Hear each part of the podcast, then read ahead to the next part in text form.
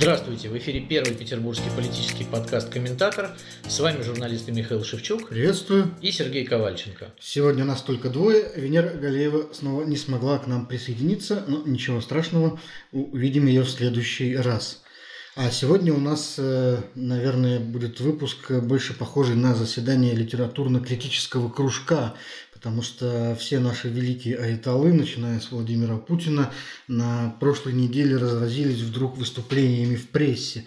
Э, Владимир Путин написал огромную статью, давно обещанную, про э, Вторую мировую войну, про ее причины и последствия. Э, но перед этим Дмитрий Медведев тоже выпустил статью о международном сотрудничестве. Николай Патрушев, глава Совета Безопасности, секретарь, точнее, Совета Безопасности РФ, выпустил статью про нравственные ценности. Спикер Госдумы Вячеслав Володин выступил с программным интервью. В общем, все пишут что-то, прямо как в республике республики Шкит. Там, помнишь, была такая статья, э, глава о том, как все э, беспризорники шкидовцы начали вдруг выпускать газеты.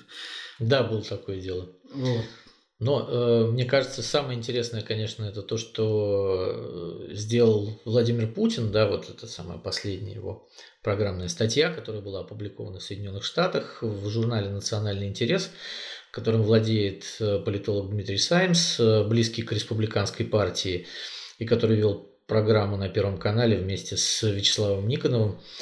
Э, То есть это не просто тогда была выбрана площадка для публикации? Да, Дмитрий Саймс, в общем, такой э, трампист, и э, не секрет, что нынешняя администрация Кремля, она тоже такая протрампистская.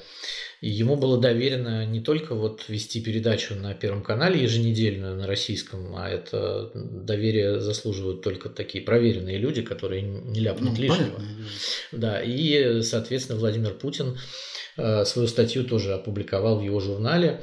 Но вот, э, конечно, я думаю, что любой, наверное, любое издание было, почло бы за честь опубликовать статью Владимира Путина, но вот он выбрал именно это место, а не какой-нибудь Нью-Йорк Таймс или Wall Street Journal, где иногда публикуется Алексей Анатольевич Навальный. Ну да, там бы, возможно, статью сопроводили бы какими-нибудь комментариями или такой альтернативной колонкой э, другого специалиста, а здесь он э, имел все шансы полагать, что ничего с его текстом не сделают, и он выйдет, что называется, из. Ну, давай уже подробно. Что же Путин? Давай. Что же что Путин, что да. Же ну, Путин, вот да. смотри, ты вот у нас э, здесь главный историк, ты что-нибудь новое узнал из этой статьи? Значит, э, кинулся с утра э, к своим старым коробкам, достал учебник э, по истории СССР 9 класса, который заканчивается 1937 годом, и потом достал учебник истории СССР 10 класса от значит, редакции 1986 года. Ну и, в общем, ничего нового там не узнал.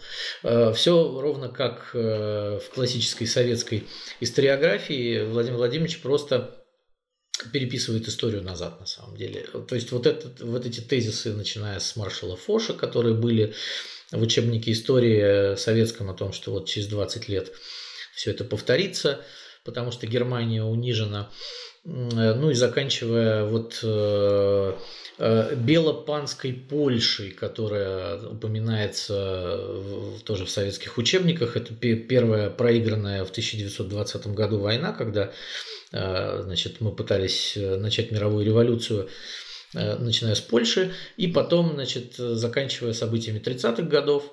Все это, в общем, в таком советском стиле. Ну, главный посыл текста, как мне показалось, он может быть сформулирован просто во фразе вот «Вы сами войну развязали, а на нас теперь сваливаете». Да. Вот, то есть, по большому счету, э, с точки зрения истории, ну, наверное, да, для широких масс здесь, наверное, найдутся какие-то Э, новые, новые эпизоды, которых э, там, люди, может быть, были не в курсе. Но для специалиста это, э, конечно, ничего особенно нового здесь нет. Но здесь интересно, понимаешь, не история, которую Путин прилагает, а статья. То есть сама по себе э, статья, это как высказывание, она появилась именно сейчас, она появилась для чего-то. То есть для чего-то Владимир Путин именно сейчас решает вдруг э, напомнить Западу, Э, напомнить Западу о том, как именно все это происходило и зачем ему это нужно. Нет, ну, значит, смотри, у нас э, слухи о том, что появится статья Владимира Путина по Второй мировой войне, они появились в апреле, э, еще до того, как было объявлено о том, что 9 мая парада и торжеств не состоятся в связи с коронавирусом. Да, это, это статья, статья не даже еще раньше Ну, ну да, да, то есть вот к 75-летию Победы. Значит, 24 числа у нас состоится парад. Э, на этот парад э, приглашение отправлены всем мировым лидерам, потому что, ну, воевала с нацистской Германией и странами оси так называемая антигитлеровская коалиция коалиция. Поэтому, значит, э, и, и, кстати, первая публикация была именно в американском издании. А ты, кстати, обратил внимание, что по, по всему тексту статьи э, вообще не употребляется термин фашизм.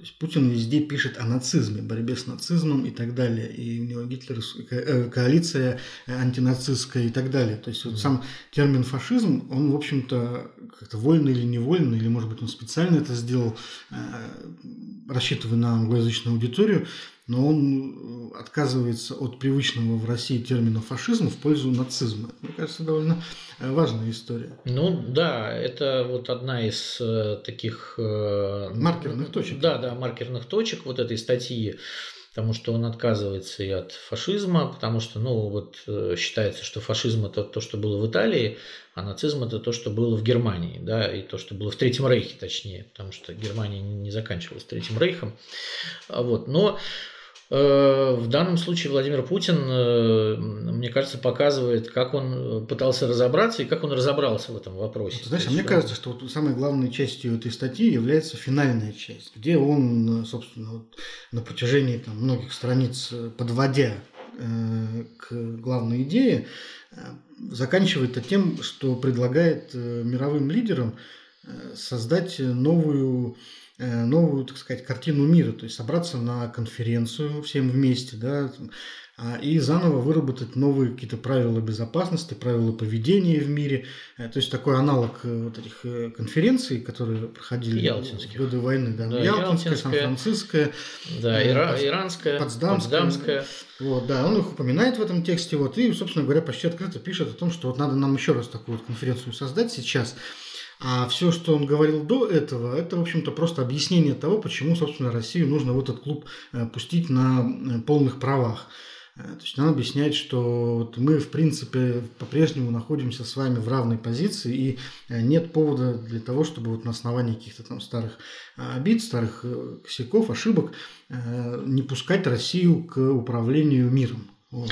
Ну, да, ты понимаешь... Мне кажется, в этом самое главное. Тезис. Ничего нового в этом нет. Владимир Путин постоянно апеллирует к э, таким вещам, как Ялтинская система, и мне кажется, что он давно уже хотел бы вернуть вот эту вот э, систему, которая была создана после Второй мировой войны.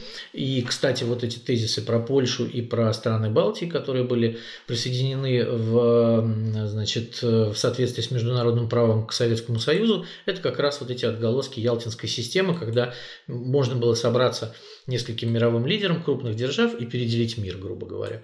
Поэтому Владимиру Путину, мне кажется, вот э, есть э, давно уже такая идея о том, что нужно сесть вместе со всеми, переделить мир, э, вот переделить, переделить наконец вот это постсоветское пространство, которое ему надоело уже, Э, переделить, э, там западники пускай ковыряются типа своей Латинской Америки, а мы будем ковыряться, значит, в своих э, границах бывшей Российской империи.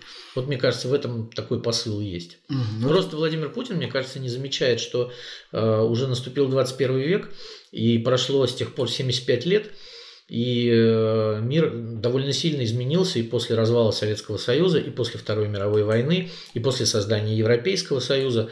Вот. А Владимир Путин все находится, мне кажется, вот он застрял в 45 году, вот когда он еще не родился, даже я бы сказал где-то в 39-м. Ну, вот интересно, судя по своим взглядам. Интересно, что, смотри, Дмитрий Медведев э, тоже выпустил примерно в те же дни статью, которая называется точно точно так же, ну, с, с тем же посылом. Сотрудничество в сфере безопасности в период пандемии нового э, коронавируса.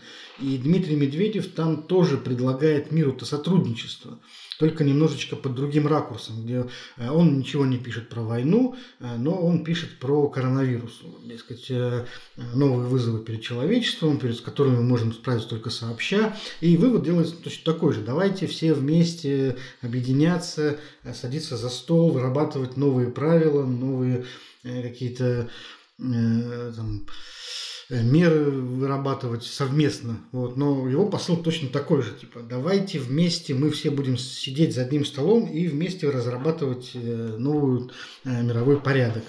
Ну вот смотри, если, например, Владимир Путин, в чем тут отличие? Он отталкивается от я от 1918 39 да, вот у него такие отправные точки, 45 год, то отправной точкой Дмитрия Медведева является коронавирусный кризис. Он начинает с того, что Э, значит, в мире эпидемия коронавируса, и э, она ставит перед нами три вызова, да, и, и причем, э, как он говорит, эти вызовы стоят перед всеми странами, да. Ну, да.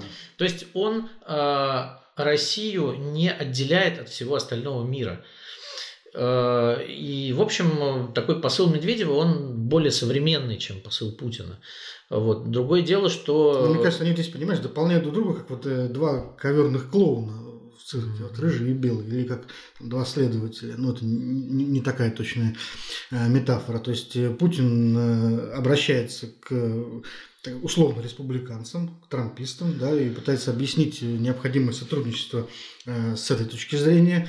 А Медведев обращается к условным демократам, к либералам и тоже пытается э, обосновать необходимость сотрудничества с Россией, но вот с либеральной точки зрения. Ну, каждый из да. них выбрал как бы свою нишу, вот, но направление движения у них одинаковое. И вот э, ну, кстати, вот э, еще Медведев вот. же опубликовал свой текст в журнале «Россия в глобальной политике», да, который да. является площадкой для Валдайского клуба, куда Слушай, приглашают либеральных экспертов. Да, да. Лукьянов.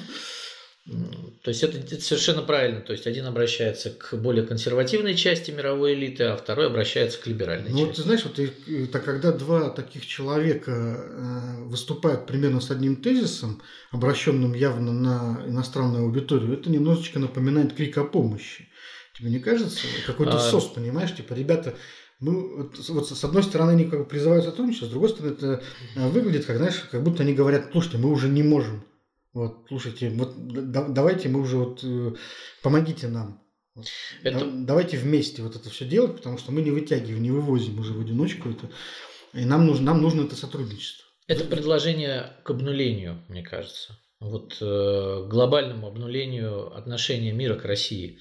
Потому что Э, если ты помнишь, то пару месяцев назад, когда начинался вот этот коронавирусный кризис, и когда Россия присела на карантин, э, были призывы со стороны э, Сергея Лаврова, министра иностранных дел, отменить санкции. Ну, конечно. Да, вот. И, и сейчас об этом как раз пишут. Да, да, да, потому что это не актуально, потому что вот уже весь мир с этим столкнулся, давайте прекращать.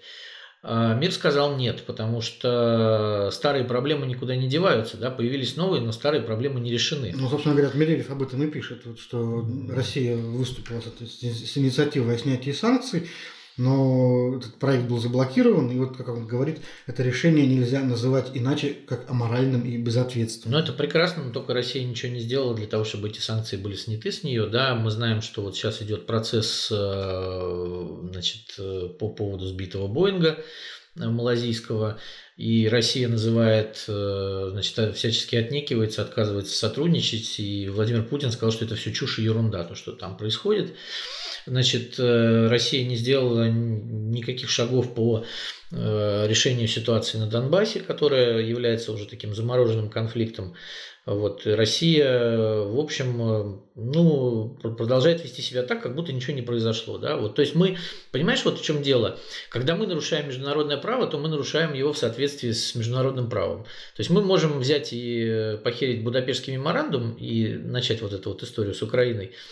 А вот проклятый нехороший Запад, он вот сотрудничал с Гитлером, оказывается, да, и вот э, бедный Советский Союз был втянут в войну. То есть это вот такое перевернутое понимание. И вот с этими тезисами они обращаются к Западу, который, в общем, у которого уже давно открыты архивы и есть куча исследований, да, да, уже, в принципе, история Второй мировой войны, начало, она достаточно хорошо описана, вот, и Западу предлагается просто вот принять советскую версию. И, и через это обнулить нынешние отношения, снять санкции и принять Россию в свой клуб такой, какой есть. Мне кажется, Россия ошибается. Никто этого делать не будет, это просто какая-то глупость. Ну, понимаешь, это, по крайней мере, какая-то попытка. Вот, Медведев пишет, что э, сглаживание политических противоречий, стимулировало бы межгосударственное сотрудничество и позволило бы сэкономить много времени и сил. Ну, не очень понятно, конечно, что он понимает под сглаживанием политических противоречий, потому что, это, сколько я понимаю, главное противоречие э, выпирающие сегодня, это, в частности, э, судьба полуострова Крым.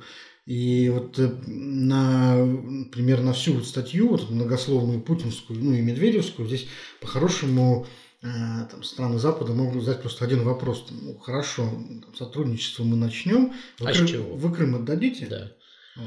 Крым отдадите, с Донбасса ну, уйдете? Ну, давай представим себе просто ситуацию. Да. Да? Вот сейчас выходят там эти все эти мировые премьер-министры и президенты э, и говорят, хорошо, мы готовы начать сотрудничество, мы готовы к этой конференции, давайте Давайте обнуляться. С чем пришли, спросят вот, они, Но да? вот обнуляться мы будем с какой э, точки? С 45 -го года.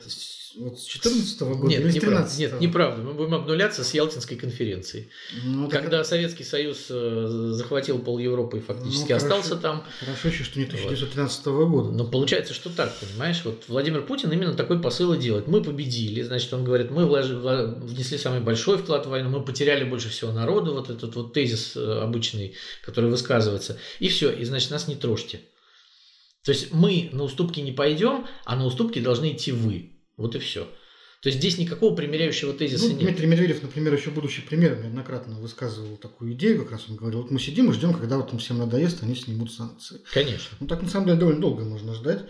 Да, в общем, Куба ждет уже сколько лет, пока снимут санкции? Ну да, больше полувека. Да, Иран периодически ждет. Ну вот мы тоже можем э, ждать. Ну не все, не все э, люди в руководстве страны придерживаются таких травоядных мнений, как вот Дмитрия Медведева, потому что как раз сразу после его статьи в российской газете выходит другая статья э, под так, тоже очень красноречивым названием «Нужны ли России универсальные ценности?». Написал ее э, секретарь Совета Безопасности Николай Платонович Патрушев. Мы, кстати, не так давно уже обсуждали его интервью сделанный там пару недель ранее той же российской газете. Но вот сейчас интересно, что э, его текст выходит как рифма к статье Медведева. Причем надо понимать, что сейчас же Дмитрий Медведев является как первым заместителем секретаря Совбеза, то есть э, он заместитель Патрушева, Патрушев его шеф-начальник. Вот, и вот э, выступает сначала заместитель с своим текстом, а потом шеф выпускает, выпускает опровергающий текст, опровергающую статью. Мне это напомнило историю с суверенной демократии. Это там, нулевые годы, если помните, в журнале «Эксперт» э, Владислав Сурков, на тот момент зам главы администрации президента, как раз выпустил большую статью о о том, что в России возможна только суверенная демократия. Вот он тогда предложил этот термин очень популярный. И в следующем выпуске экспертов вышел текст как раз Дмитрия Медведева, то есть непосредственного начальника Суркова, где он там спорил и говорил, что никакой суверенной демократии не знает, а есть знает только обычную демократию. Ну и вот сейчас вот э, похожая такая журнальная полемика, выступает зам, потом выступает э, шеф. И Николай Патрушев, конечно, э, полностью опровергает все все идеи Медведева про какое-то международное сотрудничество, про какое-то сглаживание политических противоречий, и пишет про то, что эти противоречия таковы, они настолько принципиальны, что снять их в принципе невозможно. Потому что они навязывают нам свои универсальные ценности – а этих универсальных ценностей мы принять не можем, э, а у нас есть свои, значит, духовно-нравственные ориентиры, которые, то есть вот это, на самом деле, текст абсолютно нечитаемый, это вот нужно продираться сквозь э, Но язык Николая Платоновича. Это, это, это для любителей, для любителей. Ну да, то есть мы, мы вынуждены это читать. Помню, мы не... Помнишь, да. 90-е годы вот у гостиного двора была такая стена плача. О, вот, да, да, вот, да. Там э, да. продавалась такая Очень много, маргинальная, маргинальная да. патриотическая пресса. А, и вот, собственно говоря, вот эти тексты э, там, Патрушева или некоторых других людей раньше, они очень сильно напоминают вот, э, статьи именно из этих газет. Да, такие правоконсервативные взгляды, в общем. И причем, ну, люб, понимаешь, любые взгляды можно подать понятным языком, но вот ну, язык Николая Платоновича не должен быть понятным. Ну, мы тогда, я, я помню, коллекционировали, будучи студентами, такие газеты. Да. Вот э, мне больше всего нравилась газета «Мы русские». Ее да, выпускал так, исполняющий обязанности императора Российской империи Василий Терентьев. Вот, это была прекрасная газета, он там еще стихи писал императорские, а и указы выпускал тоже императорские. В частности, у него было, помню, указ номер один э, победить всех чеченских террористов, а указ номер два произвести по этому поводу по всей территории страны праздничные салюты. Вот такие вот, значит, императорские были э, указы. Ну, вот это вот из, из, из этой серии вот мы читаем сейчас у Николая Платоновича. он раз 15 по тексту повторяет словосочетание духовно-нравственное, но при этом знаешь, не может объяснить толком, собственно говоря, что это такое.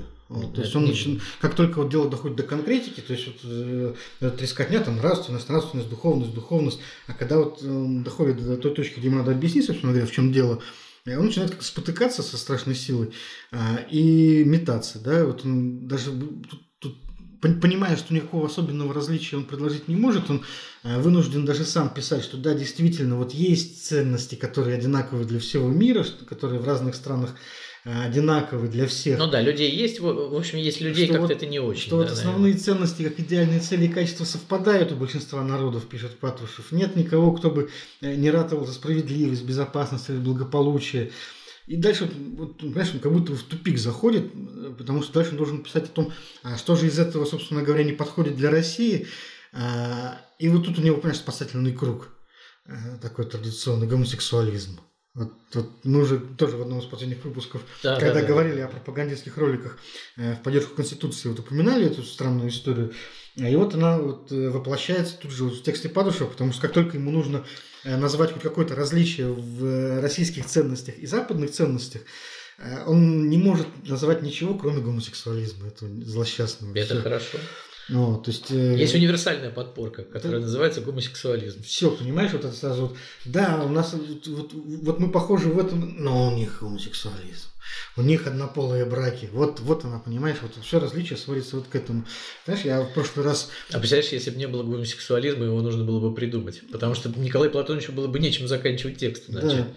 Я, ты знаешь, Э, со времени того выпуска мне пришло в голову еще одно интересное объяснение, почему, собственно говоря, это так важно для национал-патриотов именно эта тема. И вот мне кажется, что это э, во многом обусловлено популярностью в России э, тюремно-блатной тематики. То есть вот вся эта история шансон, ауе, вот это у нас довольно популярно в массах вся эта история. А в этой как раз тюремной вот иерархии как раз люди, которые, так сказать, подверглись сексуальному насилию, Э, считаются опущенными петухами, то есть людьми, которые в самом низу этой социальной лестницы, иерархии находятся. И поэтому э, сравнение вот с этими людьми, оно вот с точки зрения, видимо, там, э, Айтол, э, является наиболее таким пугающим. То есть они вот как бы запугивают людей, что вот, слушайте, там петухи, Пообщайтесь с ними, сами законтачитесь, зашкваритесь и будете петухами, и вы будете униженными, короче. Вот. Ну да, там же достаточно даже руку подать там или что-то прикоснуться как-то, да, то есть да, уже да. ты уже ты уже все зашкварился. Вот. И видимо вот как-то мне кажется, что вот, э, здесь вот как-то подсознательно или даже сознательно вот эта тема прокачивается, когда они постоянно говорят про гомосексуализм. Не, ну российское общество оно вообще довольно лицемерно в, в этом плане, да, помнишь, у нас в Советском Союзе даже секса не было, прости господи, поэтому. То есть любовь была. Да, да, у нас была любовь любовь, но не было секса, но, естественно, никакого гомосексуализма, за него вообще была статья уголовная. И вполне, кстати, возможно, потому что, ну, вот все люди, которые это произносят, да, вот там тот же самый Патрушев, он же все-таки имеет какое-то отношение и к э, людям, которые, ну, сажал же людей в тюрьму в свое время, да, общался с разными людьми, хоть и э, так сказать, ГБшник, да, а не мент. Но вот э, им всем близка вот эта тема, и они ее используют как подпорку, конечно, она у них универсальная. Это, это понимаешь, это вот если действительно не было бы гомосексуализма, его бы нужно было придумать. Иначе на что еще опираться? Да, и, собственно говоря, он э, сам перечисляет, когда э, списки вот этих ценностей, российские и европейские, он говорит, понимаешь, одни и те же слова. Вот единственное, что на что ну, единственное различие, на которое он обращает внимание, это соблюдение прав человека, включая права лиц, принадлежащих к меньшинству. Вот. Очень страшно, э, страшно ему э, именно э, эта тема, он много о ней пишет. Но, вот, знаешь, интересно, что все эти тексты, появляющиеся, вот, Медведевские, Путинские, Патрушевские, они, если их прочитать подряд примерно, то видно, что они странным образом друг друга дополняют, и составляют некий единый такой нарратив. То есть э, вот Патрушев, к примеру, пишет о, о том, что э, Запад пытается там, подорвать э, наши нашу политику памяти, покушается там на значит, победу советского народа в Великой Отечественной войне.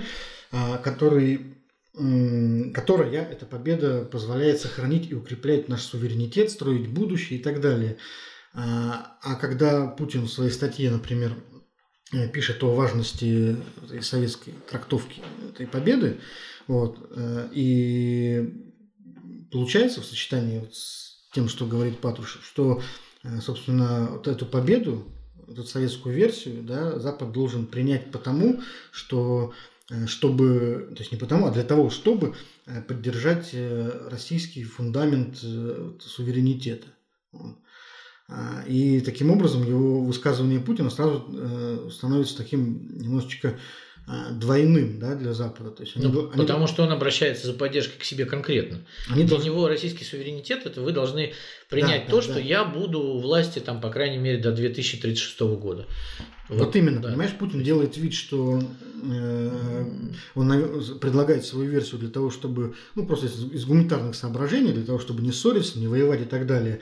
Но с дополнениями Патрушева мы видим, ну, читатель видит, что э, все это нужно там не для этого, а для того, чтобы э, защитить э, путинскую Россию, путинскую систему власти. Ну вот, да, потому которая что, покоится на там, определенных постулатах. Да, да и э, интересно, что в свою очередь э, еще одно интересное дополнение к этому же тексту это интервью Володина э, газете.ру, где он, собственно говоря, э, там, повторяет свой старый тезис «нет России, нет Путина», да, и да, после да. Путина будет Путин. То есть это такой вот... И вот, да, этот, да. интервью его спрашивают, собственно говоря, э, зачем э, э, вам нужно, нужны поправки в Конституцию, он говорит, для того, чтобы зафиксировать путинскую Россию, для того, чтобы зафиксировать путинскую систему. Что будет после Путина? После Путина будет Путин, отвечает Володин. И вот я даже тут процитирую, что если мы с вами говорим о сильной России, то после Путина будет Путин. Все, что после президента Путина будет происходить, будет происходить по лекалам, которые он заложил. Россия может быть только сильной. Путин это сделал. Он заложил систему, которую Россия делает сильнее с каждым годом. То есть получается, если мы вот э, сейчас э, такую вот цепочку рассуждений через э, все три текста проведем, то получается, что в 1945 году советский народ, советское государство победило в войне для того, чтобы обосновать сегодняшний путинизм и сделать его вечным. Вот про вечность уже говорит Володин, да? Да. Вот, а, они Это все... хорошая концовка, кстати, вот они, для всех этих закруглений. Они все втроем, все втроем, понимаешь, говорят об одном и том же, знаешь, как вот предложение, которое разбито на три части, как в шифре, да, и каждый сообщает свою часть. Если мы их сложим вместе, то получается именно такая фраза. И с этой точки зрения, понимаешь, высказывание, ну, вот обращение к Западу со стороны Путина и со стороны Медведева тоже, оно сразу разбивается, потому что э, читатель, опять-таки, тут же понимает, что ему предлагается не просто вот помириться, да, а ему предлагается... Э, смириться. Смириться, смириться. Да, смириться с э, э, путинизмом и признать, что это действительно э, то, что нужно России, то, что, то, что органично для Не России, а миру. Миру, Мир, да. сказать, потому что, вот, например, Николай Патрушев свою статью именно э, так и завершает. Он говорит, что Россия предлагает Западу новый цивилизационный выбор. Э, э, он предлагает возведение национального суверенитета в статус величайшей ценности. Э, то есть, понимаешь, он э, говорит, по сути, что вот именно путинизм является, так сказать, зарей э, новой жизни и идеалом человечества, то есть вот коммуни, как коммунизм.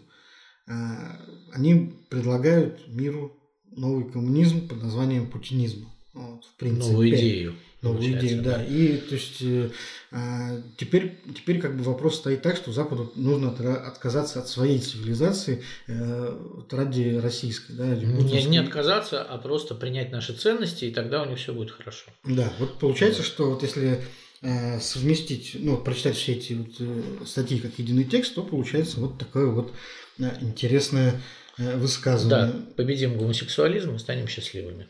Совершенно да, во всем мире. Ну ладно, давай уже тогда переходить к каким-то э, следующим темам. Ну и если э, отталкиваться от священной темы путинизма и его будущего, то э, значит, присадим немножечко наших четверых больших политиков на землю и расскажем им о том, как в Петербурге у нас бюджетников гонят на досрочное голосование да, помним, что по принятию для... поправок. Да, для того, чтобы создать вечный путинизм, э, народ должен оформить э, своей десницей э, значит, вот это вот вечное правление Владимира Путина и проголосовать. 1 июля за поправки в Конституции, и до этого у них есть 6 дней для того, чтобы голосовать досрочно. Практически ежедневно в соцсетях mm-hmm. появляются новости о том, как то один, то другой руководитель бюджетного э, учреждения э, призывает или заставляет, там по-разному формулируется, но так или иначе э, подталкивает своих подчиненных к тому, чтобы они обязательно пришли и проголосовали на выборы. Да, это... Ну, не на выборы, извините, на... На всенародное голосование, голосование по утверждению поправок, поправок в Конституцию. Э, первые, первая информация появилась о учреждениях культуры. Значит, 119 у нас подведомственных учреждений Комитету по культуре получили письма о том, что им нужно отчитаться о том, сколько людей мобилизовано и э, мобилизовано на досрочное голосование. Ну, вот смотри, сейчас да. зачитаю одно письмо, которое обнародовал депутат Борис Вишневский у себя в Фейсбуке. Это письмо директора музыкального училища имени Мусорского э, Юрия Серова, которое разослано сотрудникам училища. И вот он там пишет, что э, всем сотрудникам нужно зарегистрироваться на сайте госуслуг, открепиться для голосования э, по месту работы – и объяснить там, почему этого, если этого не сделано, то почему. А, и вот он там объясняет, что давайте, мол, не будем говорить о нравственно-этических моментах, а, мы подневольные люди, мы весь июнь получаем зарплату со всеми надбавками, и вот считайте, что регистрация и голосование – это ваши должностные обязанности в июне на полную зарплату. Наша лояльность поможет училищу в будущем. Сделайте это для училища. Это просто работа. Выполните ее, пожалуйста, ваш Юрий Серов. Вот э, так видно, что человек, э, может быть, сам не очень рад и доволен э, тем, что его заставляют заниматься такими вещами, потому что он, он пытается обосновать как-то вот это вот э, изнасилование какими-то благими вещами. Да, но тем не менее он это делает. Вот примерно. Да. Том... Родная, расслабься и получи удовольствие. Примерно в том же ключе да. сейчас вот э, общаются со своими подчиненными директора, э, видимо, всех бюджетных учреждений. А, и очень просто здесь все это объясняется. Понимаешь, э, ты бюджетник, ты получаешь бабки из бюджета, изволь выполнять. Да. Вот, то есть, да. Помни, кто тебя кормит. Ну, то есть в данном случае, понимаешь, все это подается, э, ну, как всегда в таких случаях, э, зарплата, она подается не как там, оплата труда, а как милость. Как есть, милости, причем эта милость идет из кармана начальника. Да, то, то есть, есть вам платит начальство, а не налогоплательщик, который, в общем, платит налоги, да, есть, и потом вы получаете то есть, как бы это, это, все, Вообще вот эта концепция общения власти с бюджетниками, она вот да. к, к этому и сводится. То есть они как бы всегда делают вид, что это не людям там оплачивают зарплату, mm-hmm. э, оплачивают работу, ну, потому что люди поработали, они, их труд вознагражден. Вот, ну, да. такой. А как будто бы, понимаешь, вот... Милостью начальства. Милость такая, да. Вот есть такой начальник, да, у него есть куча денег. Вот он, а, согласно своей доброте и щедрости, дает вам деньги. Вот, просто так. Но взамен вы должны выполнять то, что он э, попросит. Даже если это выходит за рамки там, трудовых договоров, контрактов и так далее. Даже если это противоречит э, законам и Конституции. Ну вот смотри. Никто не может быть принужден к голосованию. Вот. Ни, ни, никогда, да, ну. это правда. Никто не может быть голосование у нас равное, тайное, как бы все. Это понятно, что закон у нас стерилен, но вот как он соблюдается, мы видим.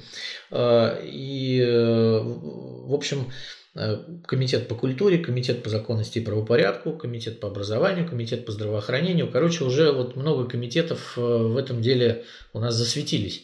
И для нас на самом деле не секрет, да, вот для тех, кто наблюдает за выборами в Петербурге, последние, там, предположим, 10 лет, что вот в городе творится такая история, когда бюджетников принуждают голосовать, сотрудников подведомственных предприятий, а, значит, э, работников больших промышленных предприятий, специально устраивая участки на производстве. Но просто в этот раз э, это отличается тем, что очень много информации вылилось в паблик. То есть раньше как-то это все очень было там э, какой-то слух пройдет или еще что-то, ну вот такого количества информации с э, именно там табли... Люди же явно письма присылают. Люди присылают письма. То есть таблица появилась на 119 подведомственных учреждений. Более того, глава комитета по культуре Константин Сухенко сказал, да, мы это делаем, то есть он признался. Но, э, как он сказал, что, а что вы думаете, это я сам придумал, да, то есть вот он и фактически э, показал наверх, да, что вот это спущено сверху история. Слушай, ну это интересно, это бунт аппаратный, вот фактически. То есть люди начинают э, протестовать глухо пока. То есть вот эти бюджетники шлют э, в прессу, шлют э, депутату Вишневскому, Резнику, э, там много кому вот эти письма выкладывают их в интернет о том, что их принуждают голосовать. То есть заранее сообщают. Если раньше, вот, вот я помню 18 год еще президентские выборы, все прекрасно видели, как с утра люди определенным видом одетые там и идут определенного возраста, идут голосуют толпами, да. И потом мы узнали, что вот была мобилизация мобилизация бюджетников, сотрудников там, метрополитенов, ГУПов, всяких МУПов и так далее. А, а сейчас мы узнаем сильно заранее, что такая мобилизация проходит. Более того, нам подтверждают. То есть людям надоело этим заниматься? Я думаю, да, понимаешь, но есть какой-то предел терпения все-таки. То есть на выборах еще, ну, возможно, работает какой-то там стопор. А, то есть люди понимают, что там идет голосование там за президента, хорошо, там за Путина. Вот. Может быть, они чего-то опасаются, потому что речь идет о каких-то конкретных фамилиях. А здесь какие-то непонятные поправки, которые так за полгода никому внятными и не стали. И, может быть, они думают, что в данном случае это не так важно и не так сильно накажут. А, это раз. А, вот. а второе, все-таки, наверное, у них да, терпение уже заканчивается. Ну, потому что, ну как действительно, э, все же на своей шкуре ощущают эти последствия, последствия всех этих карантинных мер. Э, и ну, уже просто видят это противоречие между тем, что власть говорит и делает. Ну да, люди все-таки устают, им надоедает. Ну вот смотри, еще есть история с коронавирусом, потому что на протяжении, опять же, двух месяцев мы видели, как медработники сначала боялись говорить о том, что у них там нет средств защиты, о том, какие безобразия происходят, а потом они уже стали, там, многие стали говорить, да, вот я готов открыться, и я готов сказать, да, что вот у нас происходит. И еще такая история, бюджетники ведь в основном сидели дома все это время. И они прекрасно понимают, что ничего еще не закончилось, а их э, погонят голосовать толпой. Вот. И у них есть шанс, отсидевши дома, да, там, получив все эти зарплаты с надбавками, о чем они говорят, э, подцепить этот прекрасный коронавирус вот, на всенародном голосовании. Непонятно за что, опять же. Кстати, вот. о коронавирусе и смертности. У нас не так давно появилась новая статистика, очень интересная. Вот Росстатом народовал новые цифры э, смертности, по которым выяснилось, что Петербург вышел на первое место в России – по э, коэффициенту смертности. Там получается 4,7%. Э, это в два раза больше, чем даже в Москве, где там, количество заболевших гораздо больше, но тем не менее по соотношению умерших к заболевшим все-таки там около 2%.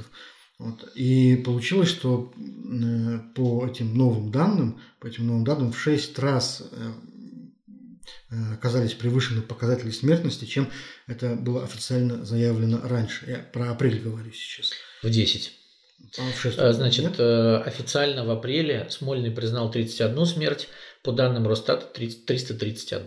Ну, даже получается больше. Да, чем больше, чем в 10 раз. Но, значит, Росстат эти, эти данные обнародовал, а Смольный эти цифры до сих пор не признал, и они официально не включены в смертную статистику. Очень интересно. Теперь у нас две статистики. Да, совершенно верно. У нас есть подвешенных 331 умерший, которых Смольный не признает. Э, то есть, вот, то есть они умерли не по правилам? Они, они умерли не по правилам. Нет, они не то чтобы... Они умерли по правилам, но вопрос... Но том, не по тому ведомству. Да, они не хотят признавать просто эти цифры, и все. Вот э, очень э, хорошее вышло тут расследование на, э, в издании «Проект», про то, как проктолог и охранник у нас э, справляются с эпидемией в Петербурге.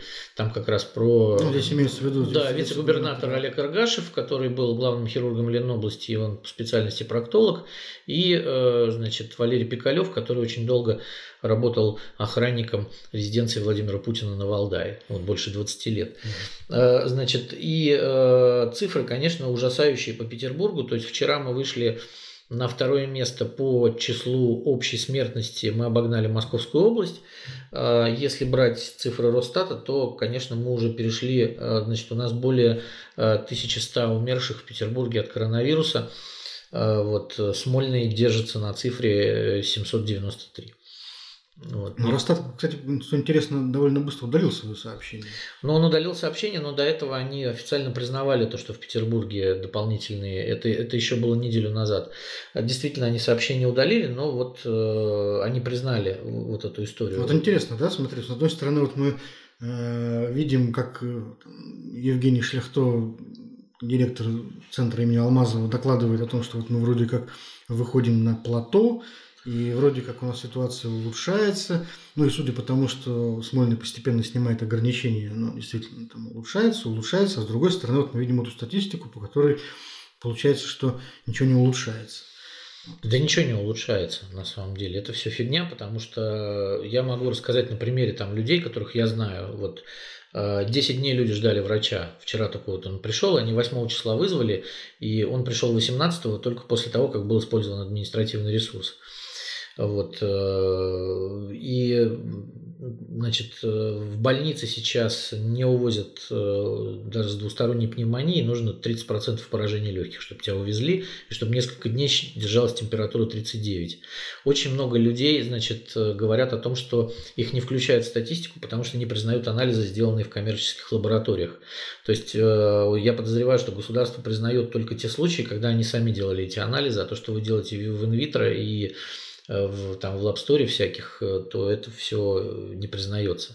Тоже а, да, значит, дикие, дикие случаи описанные, когда анализы терялись, когда по 20 дней люди ждали, и потом говорили, что нужно переделать, потому что медсестра потеряла или что-то там, пока она переносила. В общем, на самом деле творится полный бардак, да, и вчера еще стало известно о том, что у нас психиатрическая больница закрыта Э, значит, э, наша знаменитая Святого Николая, э, потому что там была вспышка, всплеск ковида, и 900 человек нужно было распихать по разным больницам.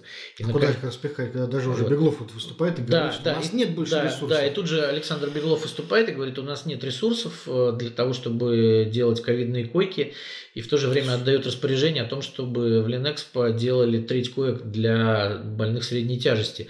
То есть на самом деле у нас коллапс э, системы здравоохранения, у нас полный бардак, э, у нас э, есть во главе действительно вице-губернатор Олег Аргашев, абсолютно трусливое существо, которое бегает от журналистов, которое ему задает вопрос э, очень простой, а назовите, пожалуйста, статистику по пневмониям.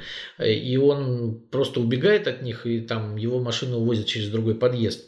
А, а когда один из заместителей председателя комитета по здравоохранению говорит, что да, действительно, у нас ситуация нездоровая, да, и у нас, значит, э, куча медиков заболевших, 5000 медиков в городе заболевших, то Иргашев начинает истерику и начинает звонить по СМИ и говорить, что его, что его заместители не так поняли. Вот. Но не опровергает эту статистику. То есть, э, вот я, я просто все это констатирую и наблюдаю. У нас бардак в Питере. У нас полный бардак.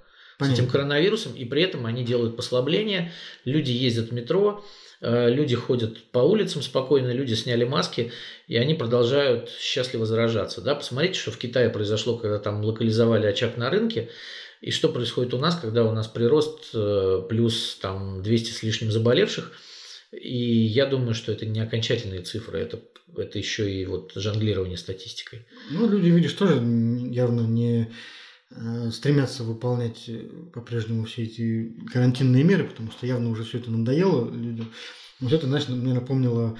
Ну, помирать не надоело. Помнишь, это, ну. «Трудно быть богом» у Стругацких, там есть такой диалог между Доном Румата и его мальчиком-слугой.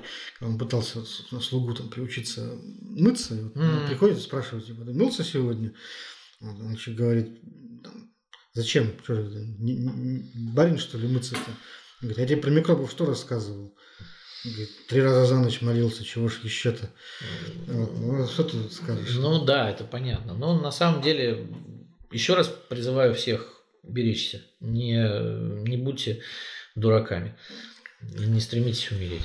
В Смольном ожидаются по-прежнему кадровые какие-то изменения. Вот. Ходят слухи, что появится там некий глава правительства, может быть, даже, что-то в этом роде. Кого там нынче прочат в состав? Ну, есть разные слухи. Вот э, как только появились вот эти разговоры э, в начале прошлой недели о том, что может появиться э, председатель правительства. Люди это Смольного... старая история. Да, люди Смольного стали старательно говорить, что нет, у Александра Беглова в Москве все в порядке, лучше не бывает, все замечательно, не будет никаких председателей правительства, все хорошо, Беглов на коне, на хорошем счету, не верьте, это все фигня. Вот. Но слухи есть слухами, да, и есть э, не только слухи, но и аппаратные движения, так скажем, которые mm. позволяют нам сделать выводы, что все-таки что-то происходит. Значит, то есть у нас расчистили два места для одного будущего члена правительства, то есть у нас убрали оттуда э, значит, председателя комитета по делам национальностей и убрали оттуда главу Колпинского района. Э, и расчистилось место, а, и в постановлении новом о правительстве сказано, что членами правительства могут быть только э, вице-губернаторы. Поэтому ждем э, еще одного вице-губернатора, которого могут назначить. Но с другой стороны, э, все, э, на самом деле, если это произойдет, то если появится просто вице-губернатор, то для него нужно будет перераспределять полномочия, потому что новых полномочий в Смольном нет. Вот все уже заместители Александра Беглова так или иначе что-то курируют. Да? Вот даже э, там арктическому нашему вице-губернатору перепали финансы, вот, э, в которых он лучше разбирается. А так-то вот, ну хорошо, придет новый человек. И что он будет курировать?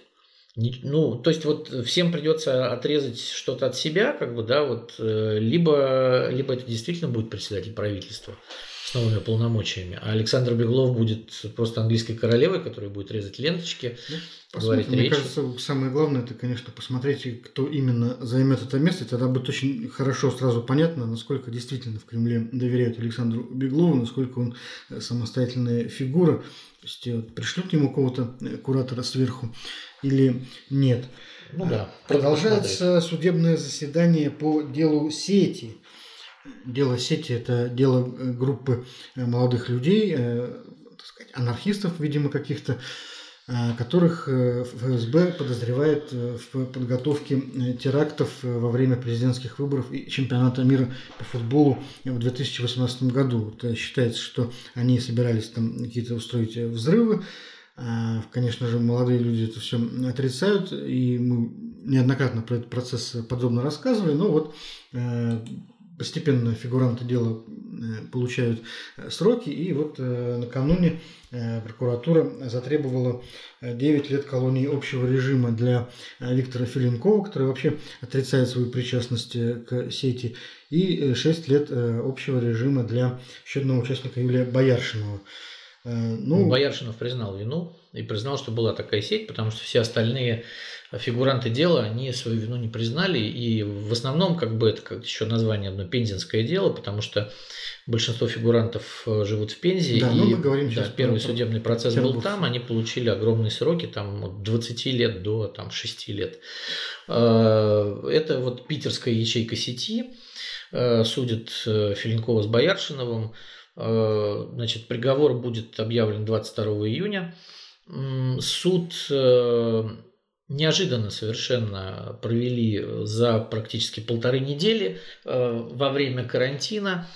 Э, то есть, мне кажется, это все было сделано для того, чтобы невозможно было привлечь какое-то внимание общественности к нему, потому что когда суд начался в феврале, там были огромные толпы журналистов под судом, там маленькое помещение этого военного суда, и они фактически были похожи на несанкционированные митинги, там было очень много полиции, и писали не только про суд, но и про полицию и судейских, которые не пускают людей в зал суда, а здесь все прошло как-то быстро, тихо. Э, вот, ну, видишь, и, вот да. смотри, получается, что как бы, власть оправилась от э, э, митингов. То есть, если раньше э, было видно, что вот эти митинги, они как-то заставляют, может быть, пойти на более мягкие приговоры, то сейчас очевидно, что...